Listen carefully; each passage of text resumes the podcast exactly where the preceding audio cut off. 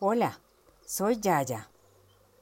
Hoy quiero leerles una hermosa historia que es tradición verbal de muchas lenguas, que circula casi siempre entre los derviches y sus discípulos. Esta historia fue transcrita en la obra La Rosa Mística del Jardín del Rey de Sir Fairfax Cartwright y fue publicada en Gran Bretaña en 1899. Esta versión es de Awad Afifi el tunecino, quien murió en 1870. Se titula El cuento de las arenas. Un río desde sus orígenes en lejanas montañas, después de pasar a través de toda clase y trazado de campiñas, al fin alcanzó las arenas del desierto. Del mismo modo que había sorteado todos los otros obstáculos, el río trató de atravesar este último, pero se dio cuenta de que sus aguas desaparecían en las arenas tan pronto llegaba a estas. Estaba convencido, no obstante, de que su destino era cruzar ese desierto, y sin embargo no había manera. Entonces una recóndita voz que venía desde el desierto mismo le susurró.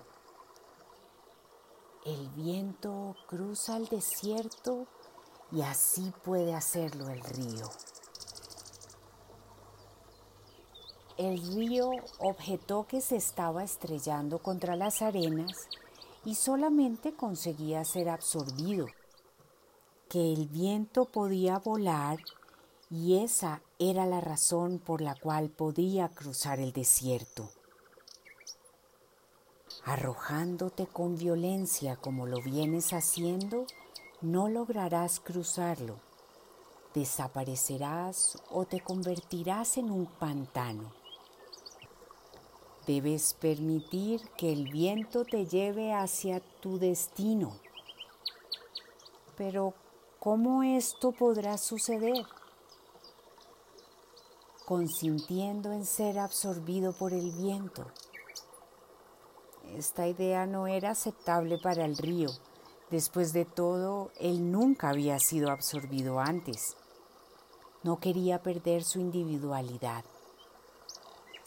Y una vez perdida esta, ¿cómo puede uno saber si podrá recuperarla alguna vez? El viento, dijeron las arenas, cumple esa función. Eleva el agua, la transporta sobre el desierto y luego la deja caer. Cayendo como lluvia, el agua nuevamente se vuelve río.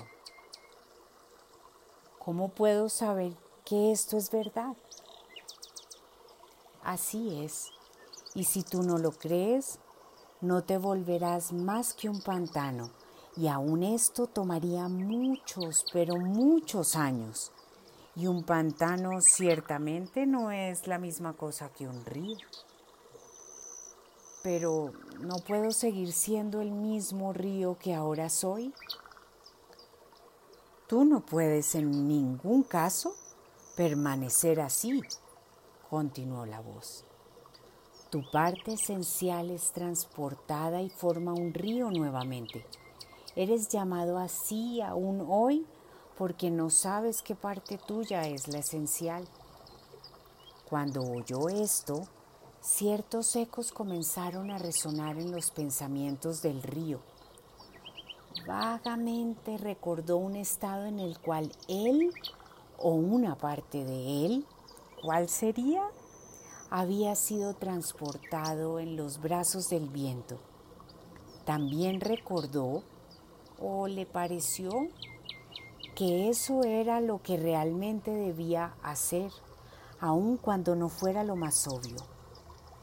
El río elevó sus vapores en los acogedores brazos del viento, que gentil y fácilmente lo elevó hacia arriba y a lo lejos, dejándolo caer suavemente tan pronto hubieron alcanzado la cima de una montaña, muchas, pero muchas millas más lejos. Y porque había tenido sus dudas, el río pudo recordar y registrar más firmemente en su mente los detalles de la experiencia. Reflexionó, si ahora conozco mi verdadera identidad, el río estaba aprendiendo, pero las arenas le susurraron. Nosotras conocemos porque hemos visto suceder esto día tras día y porque nosotras las arenas nos extendemos por todo el camino que va desde las orillas del río hasta la montaña. Y es por esto que se dice que el camino en el cual el río de la vida ha de continuar su travesía está escrito en las arenas. Con todo mi cariño, Yaya.